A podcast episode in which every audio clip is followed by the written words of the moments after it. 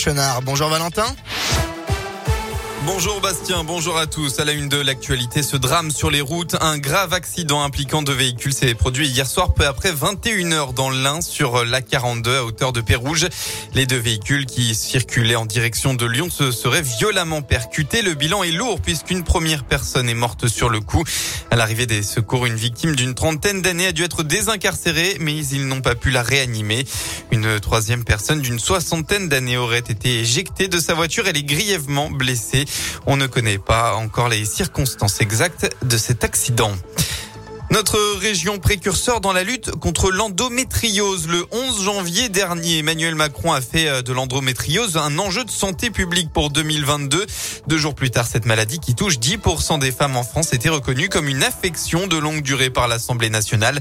Alors si cela doit permettre par exemple une prise en charge à 100% de cette dernière par l'assurance maladie, dans la région, des médecins travaillent depuis plusieurs années pour mieux appréhender cette pathologie. En Auvergne-Rhône-Alpes, l'Agence régionale de santé a depuis octobre 2020 reconnu l'association Andorra comme la première filière pour la prise en charge de l'endométriose sur tout le territoire. Le professeur François Golfier, chef de service de gynécologie obstétrique à l'hôpital Lyon-Sud, est aussi président d'Andorra.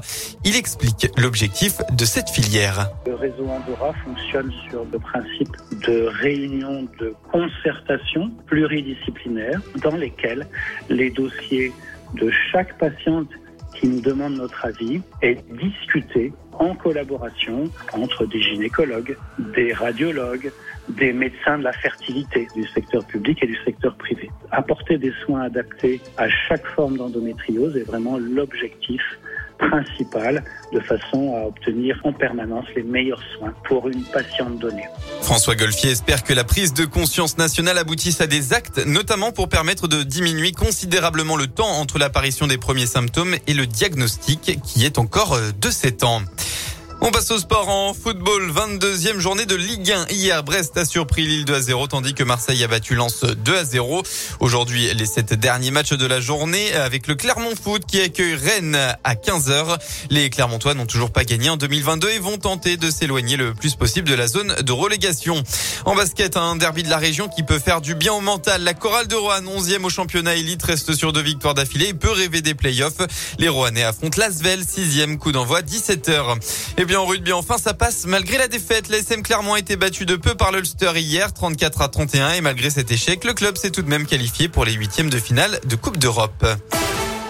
La météo enfin pour votre journée dans la région. Le temps sera majoritairement clair, si ce n'est dans le Rhône et dans l'Ain où une perturbation nuageuse dominera l'après-midi. Côté Mercure, vous aurez en moyenne entre 3 et 5 degrés.